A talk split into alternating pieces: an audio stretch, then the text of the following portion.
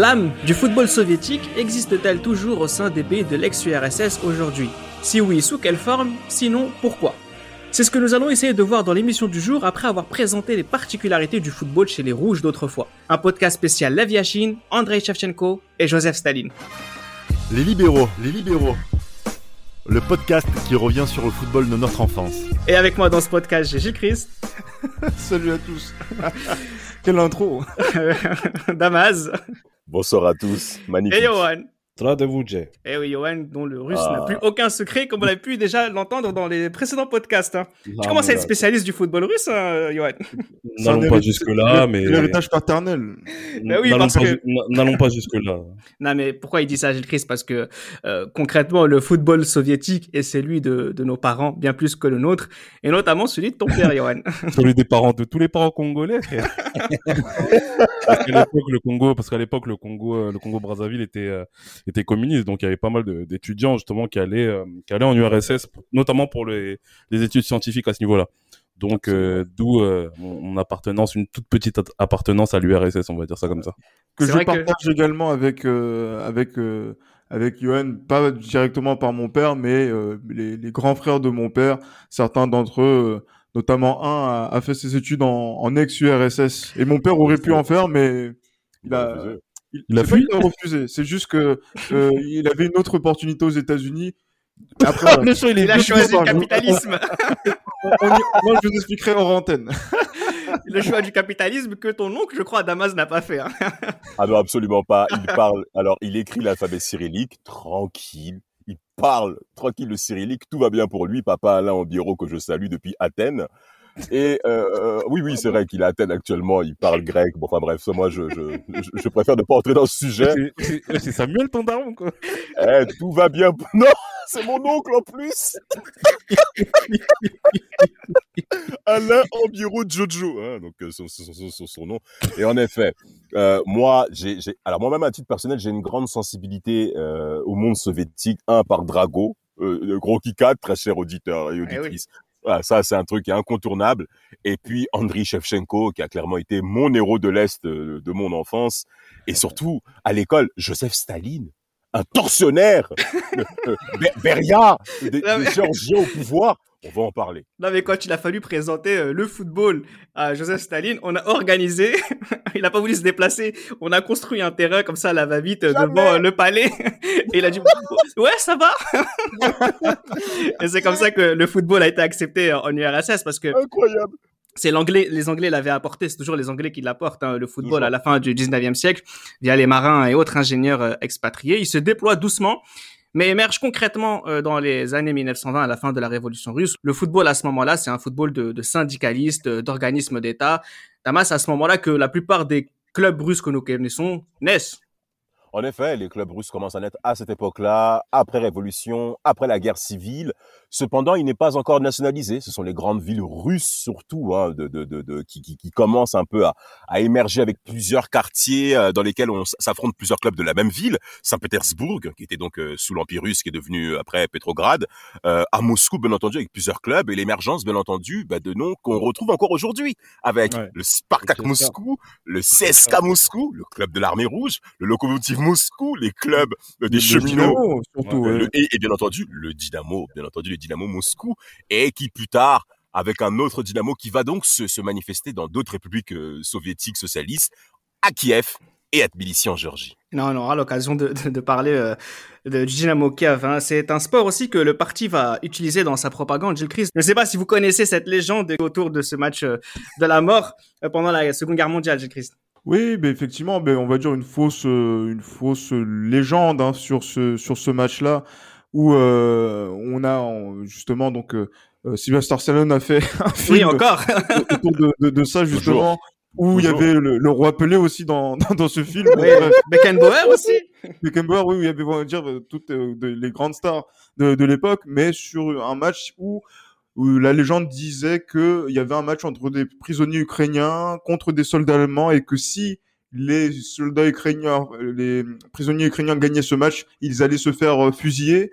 Et après, ben justement, donc euh, dans euh, l'orgueil a fait que les, les, les, les Ukrainiens ont gagné 5-3 et qu'ils auraient été fusillés. Le match a existé, Oui. Pardon. Ouais. mais, mais, mais la légende a été fausse puisque il y avait même des, des, des survivants donc de, de, de ce match-là qui ont parlé bien des années après euh, parce que en fait c'était ça devait servir une propagande pour euh, pour euh, pour le pour Moscou euh, par rapport à ça et en fait on, a fait taire ces gens-là pendant un bon nombre d'années. En tout cas voilà on voit que dans le football au niveau soviétique il y a vraiment cette euh, dimension politique et cette oui. euh, dimension de propagande qui est assez importante comme Incontournable. Incontournable. voilà comme, comme voilà comme dans tout le long du XXe siècle qu'on va Ah vivre ouais, avec les- nos Oh. amis de, de du rideau de fer de, de du côté est. Non, mais justement, c'est important que tu dis ça parce que c'est ce dont on va parler maintenant. Parce qu'à la fin de la Seconde Guerre mondiale, on entre aussi donc en période de, de guerre froide où l'image que l'on dégage est extrêmement importante et on se rend compte que peut-être le football est contraire aux valeurs soviétiques. Alors vous avez le football qui devient télévisé, les footballeurs deviennent des stars et dans un monde où l'on promeut le, le stakhanovisme, le footballeur devient un des symboles des dérives capitalistes d'Amaz. Celui qui, qui est à la star et qui gagne trop d'argent. Mais c'est incroyable. C'est-à-dire que tout ce qui est popularisé, tout ce qui est démocratisé est littéralement détruit par le politburo. C'est exceptionnel. Alors, euh, il y a les frères, euh, euh, comment on appelle ça déjà? Starosti? Sta- Oui, c'est les, les quatre frères, oui.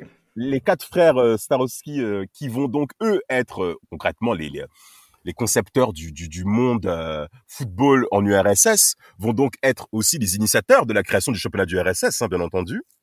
Euh, et, qui, et qui vont eux prendre le leadership du Spartak Moscou.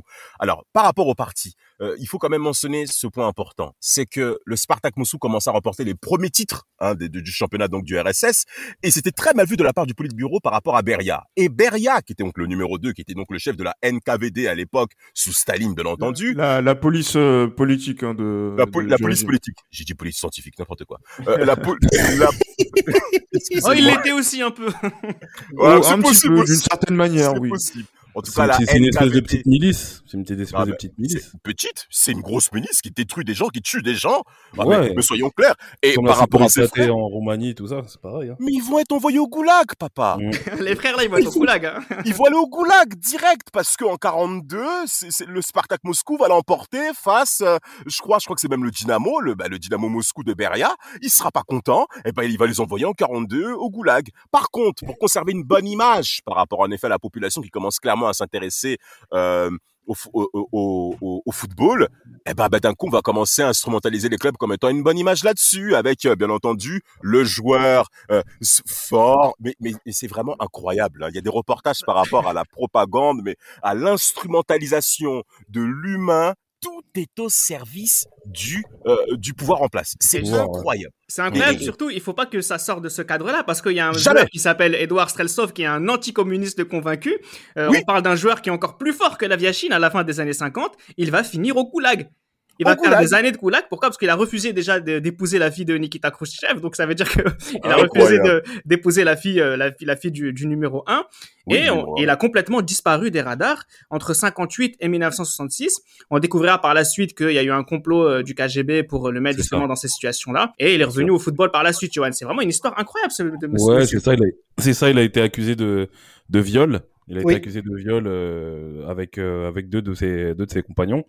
Et euh, pour le coup, oui, donc il a été mis au goulag et c'était vraiment un super buteur des, euh, des années 60. Hein. C'était vraiment le la l'une des stars du championnat russe. Il jouait au Torpedo euh, Torpedo Moscou. Mm. Et euh, voilà, il y a cette euh, bah, il y a tout cette euh, toute cette ambiance en fait. euh, on va dire euh, dictatoriale quand même que bah, que, qui- que que subit Streltsov et malheureusement justement il est pris par ce par ce par ce complot justement qui l'envoie en prison et, et malheureusement pour lui il ne fera pas il ne participera pas justement à l'un des plus grands succès du, du football russe On y reviendra juste après euh, de ce succès, mais une dernière petite image, un autre domaine. soviétique autant pour moi soviétique plutôt Autre domaine, Gilles Christ, euh, qui fait tâche, c'est la violence euh, dans les stades, des violences animées notamment par des affirmations d'identité qui sont contraires à l'image d'unité euh, que le régime veut se donner. Jouer à Kiev, jouer à Erevan, c'est très compliqué. Hein. Oui, c'est pas forcément évident parce que c'est vrai qu'il y a une unité de, de nation qu'il faut avoir, notamment en tant que en tant que euh, URSS, notamment sur l'aspect euh, euh, voilà donc euh, du, du, de- de- des, des, républiques socialistes soviétiques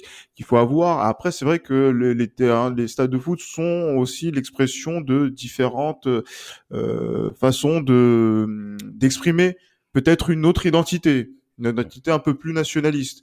effectivement. Donc du coup, il y a donc la, la violence, la répression qui qui euh, qui peut voilà qui qui, qui sévit aussi à, à, à ce niveau-là. Et euh, par rapport à ça, c'est vrai que euh, l'œil euh, du pouvoir en place est toujours euh, pas très loin pour pouvoir surveiller ça, pour ne pas dire mater tout ça. Mais le football, c'est avant tout un motif de fierté nationale, justement en pleine guerre froide. Vous avez Staline qui rejoint le CIO en 1952. Les résultats des athlètes olympiques sont impressionnants jusqu'au dans les années 80 d'Amazon. Impressionnant, sans compter que ça commence déjà avec les Jeux d'Helsinki en 52 déjà, et on impose déjà une espèce de rideau de fer en plein village olympique.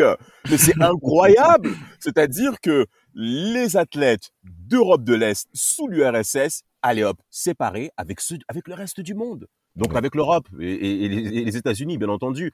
Mais c'est pour vous dire à tel point que cette ère de guerre froide se répercute même dans le monde du sport et on, et on conserve cette image quand on est... euh, on peut s'exprimer dans une sphère dans laquelle où c'est censé rassembler les gens parce que le sport est un moteur d'unification, c'est évident. Euh, mais là, par contre, les Jeux d'Helsinki, eh ben, ça va clairement. Encore une fois, l'URSS va montrer son niveau et on va aller quatre ans plus tard avec les Jeux de Melbourne, remportés par l'URSS. Oh, euh, à Melbourne, euh, qui sera vraiment une, une victoire très marquante, surtout quand on sait que l'URSS est vu comme étant euh, et, surtout diabolisé de la part des autres peuples euh, Ah oui. occidentaux, so- so- soyons clairs. Donc cette Ah oui. victoire en 56 va être extrêmement marquante, notamment pour un monsieur qu'on va revenir à mon avis, Laviachine. Ah oui, oui, on va beaucoup en parler, hein, notamment un peu plus euh, plus tard dans, dans cet épisode. Mais c'est vrai que je t'entendais acquiescer, Johan. Euh, comme un symbole, l'URSS est le premier champion d'Europe des nations en 1960, en 1960.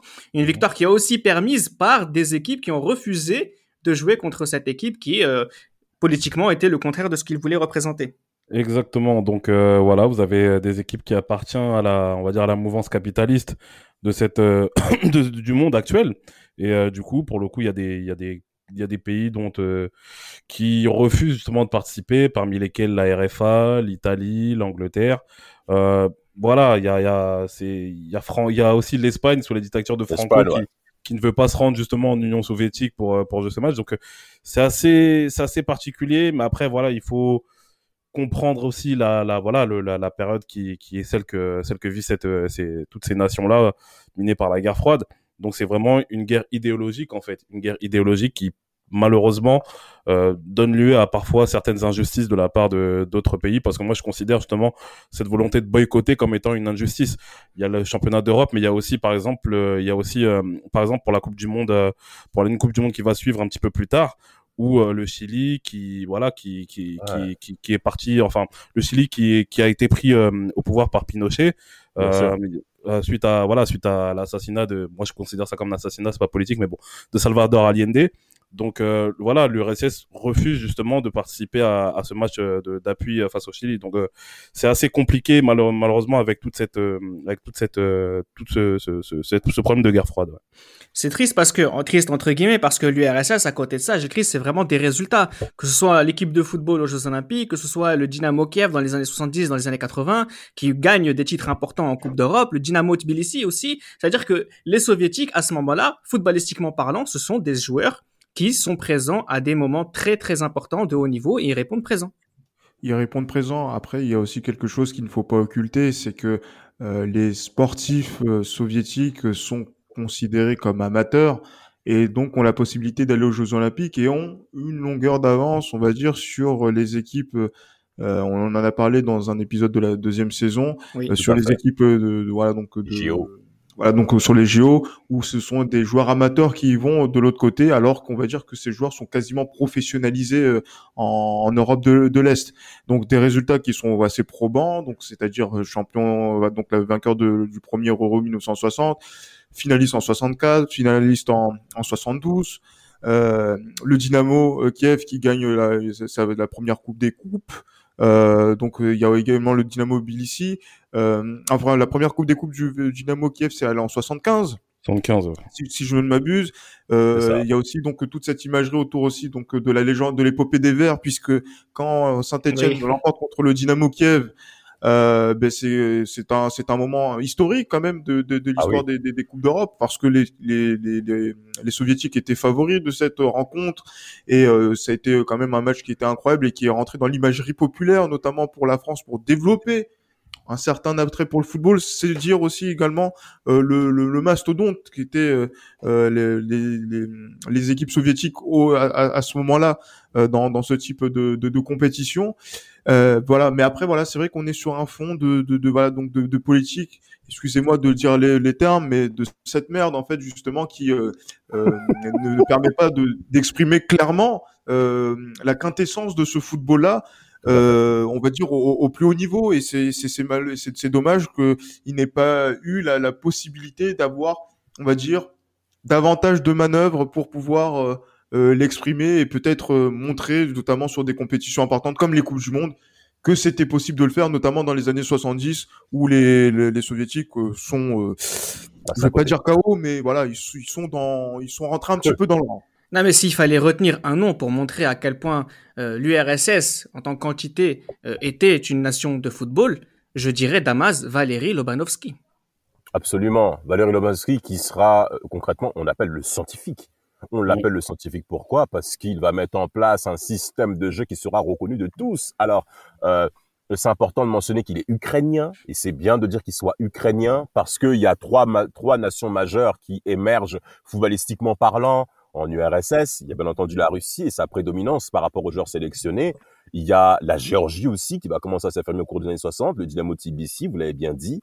Et bien, et, bien entendu, l'Ukraine. Alors par rapport à l'Ukraine, euh, euh, ce qu'il faut mentionner, c'est que les deux titres que remporte, que remporte euh, euh, l'Ukraine, que remporte l'URSS, pardon, ben c'est déjà les deux premières nations. Euh, c'est un, deux, trois. Je vais recommencer. Les trois, alors les trois titres URSS, que gagnent les clubs d'URSS sur les Coupes d'Europe, viennent deux d'Ukraine avec le Dynamo Kiev 75 et 86, mais 81 aussi avec le Dynamo Tbilissi. C'est quand même exceptionnel justement bah, de voir des nations qui ne sont pas russes surtout l'emporter.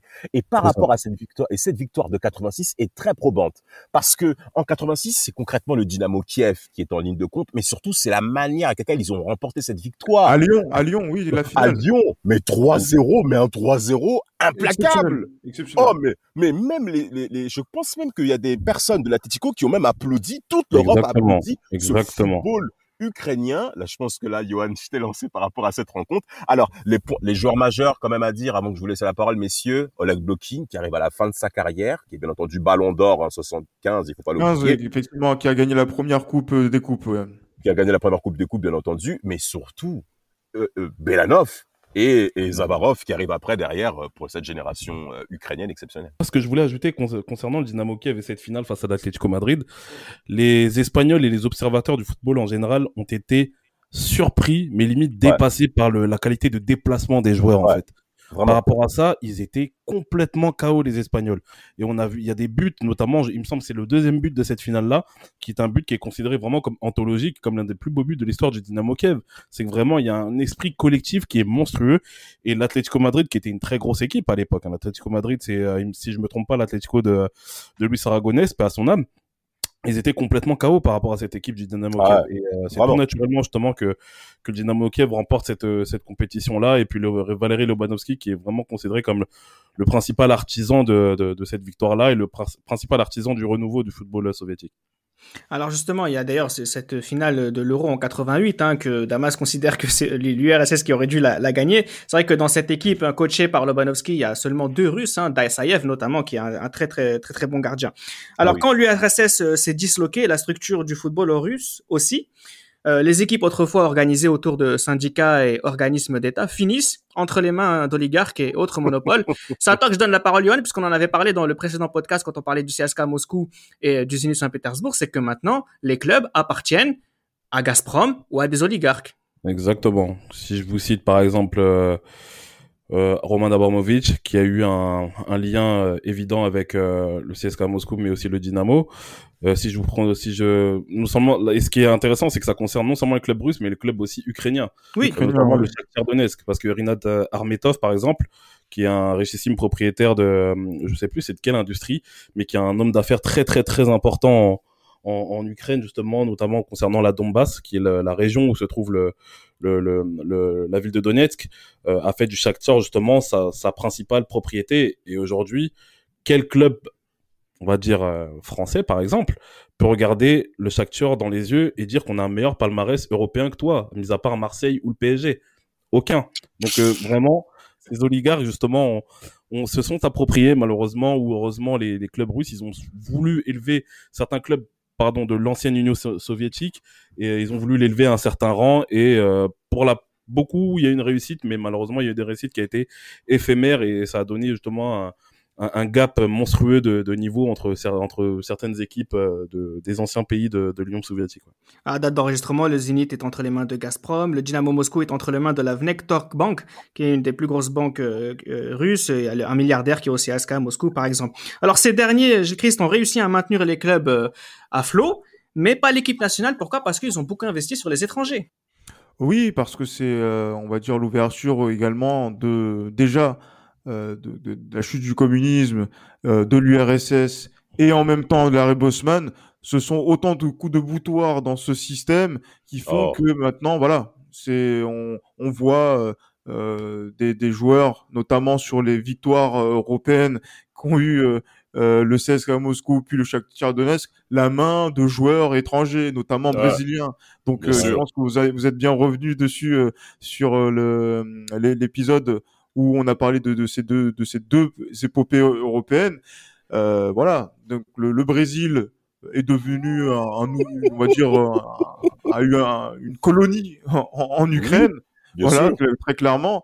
Et, et, après, derrière, même si le, dans le football russe, il y a quand même euh, des, des, des adaptations qui peuvent se faire justement pour pouvoir euh, imposer des quotas, surtout en Ukraine également. Hein. Je, je, je sais que Johan qui, qui joue à, à Football Manager a pu constater qu'il fallait mettre un certain nombre de joueurs ukrainiens pour les mettre avec des joueurs étrangers.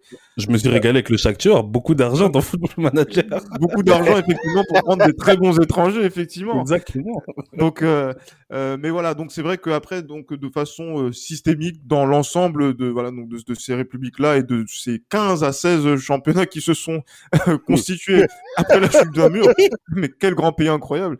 Mais euh, c'est on, on, a vu que voilà c'est il y a eu autre chose qui s'est qui s'est qui s'est passé qui après voilà donc euh, la main de de, de l'oligarchie et euh, des, des, réglementations européennes ont fait que euh, maintenant il y a il y a plus cette identité soviétique qu'on a pu voir peut-être sur la fin des années 80 et qui aurait pu aboutir peut-être sur un meilleur Euro 92 par exemple. Pour faire la transition avec ce que, les propos de Gilles, on peut faire la distinction, on peut faire concrètement le comparatif entre le Dynamo Kiev 86 qui est donc on arrive à la fin de l'ère ERSS hein, avec cette victoire en 86 en Coupe des Coupes. Euh, euh, concrètement, ce titre-là, la manière avec laquelle jouait le Dynamo Kiev, c'était un ensemble collectif. Euh, euh Shevchenko dira qu'avec euh, Papa Lobanovski, c'est d'abord l'esprit collectif qui doit ouais. être mis en évidence, et ça se voit par la manière de par la manière de jeu, de, les utilisations de ballon, euh, le, le, jeu en triangle, le replacement défensif. On retrouve l'aspect même du communisme dans cette équipe du Dynamo Kiev fin années 80, mi années 80. Maintenant, faites le comparatif avec avec euh, les victoires du CSKA Moscou 2005 au Portugal face au Sporting Lisbonne, on a l'impression qu'on a affaire à des gens qui sont là par circonstance. N'ayons pas peur de dire les mots. Vanierlove. Carvalho. Euh, euh, euh, Carvalho et surtout Dani, euh, Johan. Dani, ouais, Dani le du... portugais Dani. Mais il est là pour les sous. Mais ce qu'il faut pas oublier, mais ce qu'il faut pas oublier, Damas, excuse-moi de t'interrompre, c'est que en 2005, le Dynamo Moscou fait signer un champion d'Europe en club, Maniche, Maniche signe ouais, le Dynamo Moscou. Sûr. Ah oui Derley signe le Dynamo Moscou. Ah bah tiens. Ils étaient à deux doigts, ils étaient à deux doigts de faire venir Quaresma également. Ah bah ça, ça aurait pas été étonnant vu le profil de ce joueur. Mais non, j'allais dire qu'on allait, qu'on allait parler de, de ces équipes-là juste après. Pourquoi? Parce que moi, ce qui m'a intéressé dans ce que tu disais, Damas, c'est quand tu es revenu sur le, le, Dynamo Kiev. Pourquoi? Parce qu'en fait, le Dynamo Kiev, nous, on le connaît aussi, notre génération. À la fin des années 90, qu'est-ce qui s'est passé, Johan? C'est que cette équipe du Dynamo Kiev, entre 97 et 99, est peut-être la vraie et unique, seule dernière équipe soviétique. Exactement. Moi, ça me fait penser euh, à un épisode qu'on a évoqué sur l'ex-Yougoslavie. Ça me fait penser à l'étoile rouge de Belgrade. Pourquoi je vous dis ça?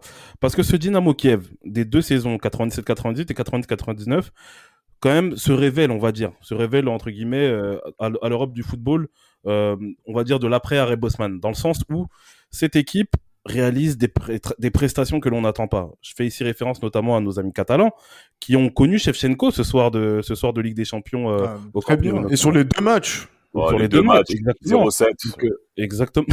de ouf. Oui, donc voilà. Donc euh, il y a ces- il y il y a nos amis catalans. C'est le début d'un numéro de téléphone, ça me fait rire. C'est vrai en plus. Excusez-moi. Excuse-moi, Yoann. Et moi qui suis euh, un fervent, euh, un fervent fan d'Arsenal, euh, on l'a connu aussi en 99 euh, avec ce André Shevchenko et Sergei Ah oui. Rebov. Donc ce Dynamo Kiev justement, ce qui est intéressant et comme je comme je vous ai dit, bon après à contrario de, de l'Étoile Rouge de Belgrade en 91, le Dynamo Kiev va jusqu'en demi-finale avec des champions, qui était déjà une énorme performance. Ils sont fait sortir justement de justesse par le Bayern Munich de Mario Basler. Mais ce qui est, comme j'ai dit, ce qui est intéressant avec cette équipe-là, c'est que elle représente un petit peu l'Union soviétique, dans le sens où vous avez des stars ukrainiennes, bien sûr, qui appartiennent au Dynamo Kiev. J'évoque ici Shevchenko, Oleg Gruzini qui est à Arsenal, Sergei Rebrov, mais il y a aussi des joueurs d'autres pays euh, soviétiques, comme euh, Kaladze, qui connaîtra Milan ouais. un peu plus tard, comme, euh, comme. Bialkevich, qui deviendra un joueur important justement de, du Dynamo Kiev, Bialkevich qui est, qui est biélorusse. Ouais, Donc, euh, et bien sûr, euh, Gerasimenko aussi, le, le seul russe justement de cette équipe. Donc, euh, c'est un attaquant, hein, Gerasimenko. Et euh, voilà, on a justement, on est, on est un petit peu surpris de voir une équipe qui, qui présente autant d'atouts, mais qui représente également l'URSS un peu de, de- d'antan. Et je vous laisse imaginer la joie de mon père lors de, ce match Lance Dynamo Kiev, qui est pour le pour une qualification pour le tour suivant, où le Dynamo Kiev justement a réglé Ah oui. ça en deux temps Ah. trois mouvements. Et Ah, le pauvre. Fred DU qui prend un rouge d'entrée. Ouais. Quel match Vermus n'en pouvait plus. Il a dit, ça allait Ah trop bah vite. Mais, mais sur ce match-là, moi personnellement, c'est là où j'ai vraiment découvert Andrei Shevchenko. Je me suis dit, Ouais. mais c'est qui ce mec? Le mec, il court partout, c'est un ça. C'était incroyable. Franchement, c'était vraiment une un très beau match. C'est à ce moment-là que moi, personnellement, que je, dé- que je découvre le Dynamo Kiev. Et euh, je les découvrirai un peu plus tard, notamment euh, euh, contre le Real Madrid en, en quart de finale. Mais bon, c'est un souvenir que j'ai pas trop envie d'évoquer. parce que c'est bien beau de parler d'Arsenal et, et des Catalans, parce que mais le Real aussi connaît très bien Andrei Shevchenko, sous les couleurs du Dynamo Kiev. il y a Euh, pas eu- mais il n'y a pas eu 0,7. Mais bon. non, c'est c'est pas, c'est pas numéro de téléphone. Voilà. Merci, Gilles merci. Toujours en train de créer l'écart avec le Barça. Toujours. Tout le Non, temps, mais- tout le temps. Mais là- Infatigable. Là, pour le coup, on peut pas lui en vouloir. Bah oui. bien sûr. Euh, alors justement, j'écris, on parle de ce Dynamo Kiev là. C'est un exemple qui n'a pas été reproduit parce que euh, on parlera tout à l'heure euh, en quelques instants du CSK, du Zénith et aussi du Shakhtar hein, qu'on a vu gagner en 2009. C'est que euh, les clubs d'ex-URSS par la suite n'ont jamais effrayé qui que ce soit, même pas les Français. Ah non, clairement. mais Alors que les Français ont quand même perdu. Hein. Ah oui, clairement, effectivement. Mais là, c'est c'est vrai qu'après, quand on voit dans cette décennie 90 et même des euh, voilà, les clubs français quand même sont euh, en avant, hein, même si voilà, donc il y a des parcours, il y a des finales, il y a des coupes d'Europe qui sont gagnées. Euh, voilà, le, le, les- on va dire que le, le, foot- le football de, de l'est n'est plus autant, euh, n'est plus aussi euh, craint ou valorisé que- qu'auparavant. Euh, juste- ju- justement, donc là, il y a, il y a eu un changement à ce niveau-là.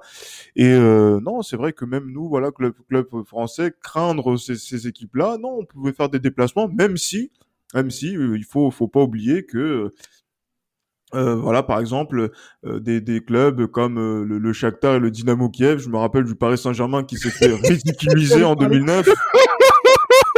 Par le Dynamo Kiev d'Ismaël Ismaël- Bangoura, tout à fait. C'est Oui. une petite dédicace à nos amis de Passion Saint-Germain. Oh. Euh, avec, avec Landreau qui a été ridicule ce jour-là en plus. Autant, autant on n'a pas craint ces, ces, ces équipes de l'Est, mais laisse-moi te citer des matchs qui ont fait que.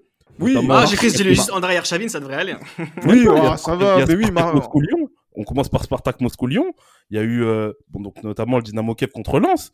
Il y a eu. euh, mais, mais Spartak Moscou-Lyon, euh, Johan, en 2001, Lyon aurait pu passer si Gourou était un peu plus adroit. Ils sont pas passés à cause du Spartak, c'est ça le problème. Mais un but partout, donc c'est-à-dire que même là maintenant, c'est même plus Spartak qu'on a peur pour aller euh, pour pour. Est-ce qu'on va ça. faire match nul? C'est on n'arrive pas à gagner là-bas. C'est avec regret. Après, CSK Moscou-Paris. CSK Moscou-Paris, ça faut pas. Oui, en ça aussi. 2005, c'est Mac, Ah tout oui, à fait. Zénith, Zénith Marseille. Faut pas oublier Oui, ça. Ah, ah, le doublé, ah. le doublé ukrainien face à la France. Faut pas oublier ça. Il y a aussi, aussi, excusez-moi pour finir, il y a aussi les matchs de l'équipe de France face au, face à, par, par rapport au qualif de l'Euro 2000. On ne bat Ouais, pas l'Ukraine. Bon, on bat la Ni Russie, la Russie. En, en Russie, mais on bat, mais on perd en- on perd au stade de France face à la Russie. Un, deux, On, trois. passe- et on perd, on perd face à la Russie euh, à domicile, euh, mais on, on fait 2-0-0, c'est ça hein, contre 2-0 euh, face à l'Ukraine, ouais. face à l'Ukraine. Effectivement, avec un Barthez qui a été incroyable face à Shevchenko. Ouais, Euh, ouais. il faut le, il faut le dire, il faut le souligner Non, euh, pour, pour, cette, chose. pour cette équipe de France, oui. Non, ce que je voulais souligner aussi, c'est que euh, que ce soit la Russie, euh, l'Ukraine ou même la Géorgie, qui sont les trois euh, bases solides du football euh, soviétique, ce sont trois nations qu'on n'a pas spécialement vues dans les tournois internationaux. On a, en- Non, non. on a vu la Russie en 2008, on en a fait un podcast. Il y a l'Ukraine en 2006, on en a parlé dans l'épisode sur Shevchenko qui nous a tous fait plaisir. Mais Damas, c'est insuffisant. c'est clairement insuffisant et en effet, aucune de ces nations ex-républiques euh, URSS ont performé et surtout ont même produit des joueurs de très très haut niveau, hormis les Ukrainiens peut-être avec Shevchenko, Rebrov et consorts, mais ça reste quand même clairement insuffisant. Oui, c'est insuffisant.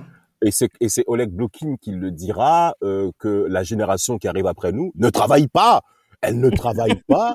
Euh, mais pourquoi elle ne travaille pas? Parce qu'il y a un changement générationnel culturel également. Arrêtez de rigoler, messieurs. Il y a également un changement culturel conséquent. Et ça a commencé avec un certain Gorbatchev. Alors Gorbatchev, qu'est-ce qu'il fait? Il met en place euh, la perestroïka 1985, c'est-à-dire la libération euh, des activités économiques en URSS. Et qu'est-ce que ça va se prouver? Et après, il y a la Glasnost l'année prochaine. Eh ben, il y a des départs de plusieurs joueurs majeurs euh, du RSS euh, en Occident.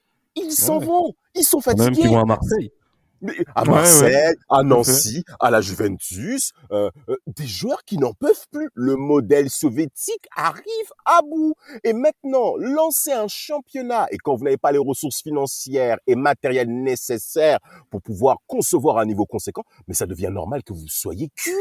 C'est tout à fait normal. Le Dynamo Kiev va conserver un certain niveau parce qu'il y a ce passif qui a réussi à rester, ce passif historique qui a réussi à, à perdurer dans le temps. Mais soyons clairs, euh, tout était soutenu par l'État. Tout était soutenu par l'État. Donc maintenant, il faut trouver des acteurs privés qui, qui viennent soutenir ce type d'activité qu'est le football. Ah, je suis désolé, les Ukrainiens et, et autres euh, euh, personnes d'origine du, RSS ont d'autres préoccupations que ça, surtout quand on connaît l'état alimentaire de certains pays après le bloc. Hein. On a vu des situations où financièrement c'est très difficile. Donc logique que le foot ne soit pas une priorité. Quand on regarde la victoire du CSKA Moscou en 2005, la victoire du Zénith en 2008 et la victoire du Shakhtar en 2009, ce ne sont pas les victoires de ce que pouvait représenter le soviétisme, puisque c'est la plupart du temps, pas. ce sont beaucoup des étrangers, ce sont Ouais. des, des oligarques qui sont à la tête de ces équipes-là. Et quelque part, oui, effectivement, Johan, ce sont les victoires de club, mais c'est pas le victoire de l'esprit du soviétisme. Exactement, c'est la victoire des oligarques euh, qui ont qui ont euh, qui ont profité justement à ces anciens que ces anciens clubs de, de l'URSS. Mais par rapport à l'Ukraine, moi j'ai mis un petit euh, comment dire, j'ai mis un petit bémol par rapport à ce que Damas a dit, c'est que l'Ukraine tout récemment a gagné une Coupe d'Europe des jeunes, ou euh, je crois que c'était un championnat du monde des jeunes, ou en tout cas ils ont fait un- une belle épopée. Et je- j'ai cru comprendre qu'il y a une génération apparemment qui pourrait être Oui. très intéressante parce qu'ils ont Oui, décidé de, de, de, de mettre un, un, un point d'orgue sur la formation. Mais euh, comme, on l'a, comme tu l'as dit, Reda, comme tu l'as dit précédemment, il est clair que les clubs, les, les, les victoires des clubs euh, de l'ex-bloc sovi- soviétique euh, récemment en Coupe d'Europe, c'est vraiment la victoire des oligarques. Concrètement, c'est ça. Après, on a, mais on-. Et puis, ce qu'il faut pas oublier aussi, c'est qu'il y a eu, c'est, on va dire, ces oligarques justement ont permis un essor de certains clubs, mais aussi des oligarques, je sais pas si vous vous souvenez, qui ont permis l'effondrement de certains clubs. Rappelez-vous Ah oui. de Lanzi Makashkala. Lanzi Makashkala, quand ils font signer Ah. Eto, etc. d'ailleurs, le Donc, salaire d'Eto à ce moment-là était une véritable révolution. hein. Exactement, le mec il peut nourrir tout un pays avec son salaire. Mm. Il y a Bah aussi euh, le Terek Grozny, Terek Grozny qui a failli être repris par euh, par la famille Kadyrov. Euh, voilà, ils ont mis Ruud Gullit en tant que coach, etc. Mais ça a même pas tenu deux mois. Donc euh, vraiment, il y a il y a pas il y a, eu- il y, a, il y a eu pas mal de dérives en fait par rapport à ce truc- à ce à ce système là. Donc euh, c'est un système qui peut être intéressant, mais à court terme seulement. Et malheureusement, si dans le football tu, tu, tu optes pour une politique, une politique à court terme, ça peut avoir des conséquences qui, qui pourraient être désastreuses. Je voulais juste rebondir tout à l'heure sur, par exemple, ce qu'on pouvait attendre des futurs jeunes ukrainiens. C'est que c'est un état d'esprit qu'on a déjà eu. Rappelle-toi de Konoplyanka et de Yarmolenko qu'on vrai, imaginait aller ouais. euh, très loin. Et ça, ça me fait penser justement à la dernière question que, sur laquelle je voudrais qu'on s'intéresse maintenant. C'est justement euh, ces légendes du football soviétique qui, en fait, n'ont jamais été remplacées.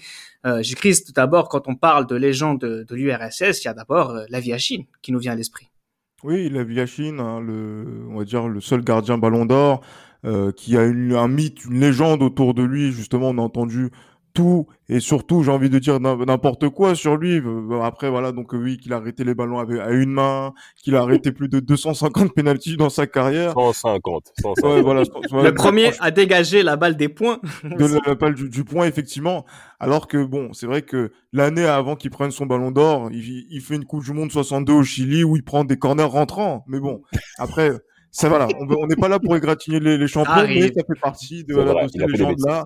Et mais bon, il a, il fait, il fait partie de cet imaginaire-là où euh, voilà, c'est euh, même le, le, le, gardien en noir, c'est lui en fait d'une certaine manière. Donc du coup, il a, il a tout un mythe autour de, de, lui et ça fait pas, il fait partie de ces légendes qui incontestablement, grâce au Dynamo Moscou, euh, a accompagné justement donc euh, ce, voilà donc ces, ces, équipes du RSS, notamment sur les titres olympiques et euh, les, les, performances en Coupe du Monde que qu'on a pu euh, citer tout à l'heure. Toujours dans cette idée de propagande avec la Viachine, il y avait ce côté aussi le gardien, le gardien de la nation, et ça, ça jouait aussi beaucoup dans l'esprit des gens. Euh, Yoann, on peut pas aussi ne pas mentionner les, les ballons d'or euh, Blokin et Belanov. Bien sûr, Blokin et Belanov qui sont des véritables, euh, des véritables porte-étendards justement du football soviétique. Euh, pour information, comme on a parlé de mon père tout à l'heure, Blokin, c'est son, son joueur préféré de tous les temps. Et euh, voilà, ça a vraiment été euh, quelqu'un de très très important pour le football euh, non seulement soviétique mais aussi ukrainien parce que c'est lui qui emmène l'Ukraine pour la première Coupe du Monde en 2006. Donc c'est vraiment quelqu'un qui a beaucoup compté pour le football soviétique et ukrainien et c'est tout naturellement qu'on a raison aujourd'hui de leur rendre hommage. Il y a Dasev aussi qui me vient à l'esprit. T'as d'autres joueurs euh, d'Amaz en tête? Soviétiques? Oui, Rinat Dasayev. Il y a aussi euh, Zabarov, bien entendu, hein, qui était euh, année 86 avec le Dynamo Kiev et également avec euh, l'URSS au Mondial 86, dont on ne comprend toujours pas l'élimination en huitième de finale face aux Belges, qui était vraiment un accident euh, clairement de parcours après le 6-0 qu'ils ont mis contre la Hongrie. Euh, il y mm. avait une relation technique évidente et que tout le monde était impressionné par rapport à ça. Je m'en souviens très très bien. Euh, moi, mes parents, ils ont toujours été ah l'URSS euh, parce qu'on a des amis de la famille qui vont là-bas, donc forcément ils sont tous impressionnés.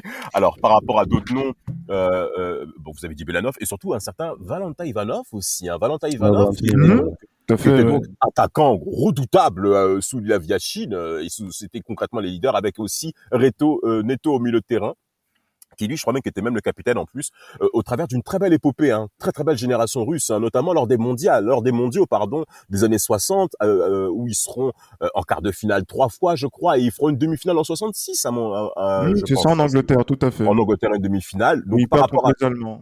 Contre les Allemands, en effet. Donc, c'est un soviétique, l'arbitre de la finale. Bah, mais, bah voilà. Il faut vraiment faire le coup. Hein. Franchement, les Anglais, ce mondial 66, ils ne gagneront plus de compétition internationale. Moi, je vous le dis. Oh. Oh. tu les as dit. Exactement. Parce qu'en fait, parce qu'en fait, l'histoire, notamment par rapport à, le, c'est le juge de touche hein, qui, est, qui, est, qui arbitre et voilà donc celui qui a les cheveux poivre et sel qui donne le but et qui est sûr de son coup sur le, le but de Geoff Hurst. Donc ah, c'est pour ça que c'est pour ça que Damas a un peu le une rancœur ah. euh, contre le, le, peuple anglais. oh, mais, mais, mais, vraiment. Et, euh, et, encore, il y a un autre nom que, qui me vient en esprit, c'est Alenikov aussi, hein, qui a qui a joué, je crois même à la Juve, je crois. Je crois qu'il était. Non, Zazarov et, ouais, Zazarov et Alenikov. Alenikov a joué à la Juve de Reda. Euh, c'est aussi à mentionner qu'il a été un joueur très intéressant au poste de milieu de terrain aussi. Oleg Protazov aussi. Purée, quel nom de famille Oh là là. c'est un bon, c'est un grand joueur du euh, Dnipropetrovsk. Hein. Alors, si, si, il fait si partie ça... de l'équipe qui a, qui, a, qui, a eu, qui a donné du mal à, à Bordeaux en, en Coupe de, des clubs champions. Années 80, non? Ouais, exactement. Ah ben, ça, c'est terminé au tir au but. C'est ça, exactement. Toujours pour rester dans les noms de famille, ça va vous faire rire. L'arbitre dont je parle hein, pour la finale de 66, son nom de famille c'est Baramov, mais son prénom c'est Toufik. voilà. c'est un Azeri en fait. Hein. C'est un Azeri. Hein. Il venait d'Azerbaïdjan. Exactement. Voilà, tout aussi les républiques, euh, les républiques du RSS également. Ouais, exactement. Après, par la suite, Gilles Christ, hein, on pouvait parler euh, pour les héritiers. Hein, on a des Arshavin, on a des Mostovoy, mais en vrai, à part Chevchenko, il y a vraiment personne. Ouais, c'est compliqué, oui, parce que, euh, excusez-moi pour cette attaque gratuite, mais c'est pas avec Yarmolenko qu'on va bouffer. Donc, euh, ça, c'est, ah oui, vrai. Disons-nous les choses. Mais après, voilà, c'est vrai qu'il y a des joueurs qui sont autour, qui sont là, qui ont aussi un petit peu brillé aussi en, en Europe occidentale, les Voronin, euh, qui, ont, ah, qui se sont battus en, Allemagne, puis aussi à Liverpool, entre autres. Mais voilà, donc c'est... c'est Timochuk Timochuk, effectivement, qui a, qui a roulé sa bosse euh, en Ukraine d'abord, avant d'aller aussi en, en Allemagne au, au, Bayern pour... Euh, aussi euh, empilé quelques quelques trophées et qui a été très important. Donc c'est vrai Il y a que quelqu'un, un grand qui t'a cru, forcément. Artem Milevski, Qui, euh, après la Penenka, bien évidemment, beaucoup de talent, mais bon voilà. Au-delà de ça, C'est pas quoi, aller loin. on va- C'est pas aller loin. C'est pas aller loin. Tout comme euh, Dimitri Sitchev, voilà. des- des- Oh, Mkhitaryan Ah, Mkhitaryan, Ah oui, ouais. Mkhitaryan, effectivement. il a la malchance d'être arménien, ce monsieur. Arveladze aussi. Ouais, Chota, Artem ouais.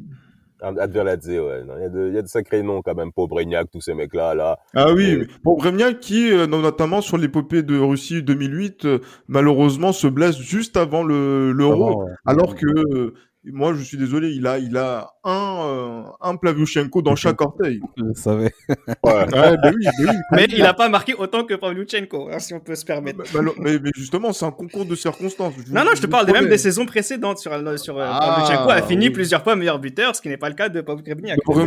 Mais moi, je voyais les, les ta- le talent de Progragnac quand même qui pouvait tirer des coups, des coups francs à plus de 30 mètres. euh, impressionnant. même, même techniquement, balle au pied, ce qu'il faisait dans des situations où d'autres ne peuvent pas s'en sortir. Moi, j'ai vu Pobrignac, balle au pied, pour sa taille et son physique, euh, Ouais, franchement, très, très Encore des joueurs que la France n'a pas pu. euh, Alors qu'elle aurait dû, elle aurait dû, il y avait tout. 8 millions Mais- d'euros, c'est bon, c'est fait. Oh.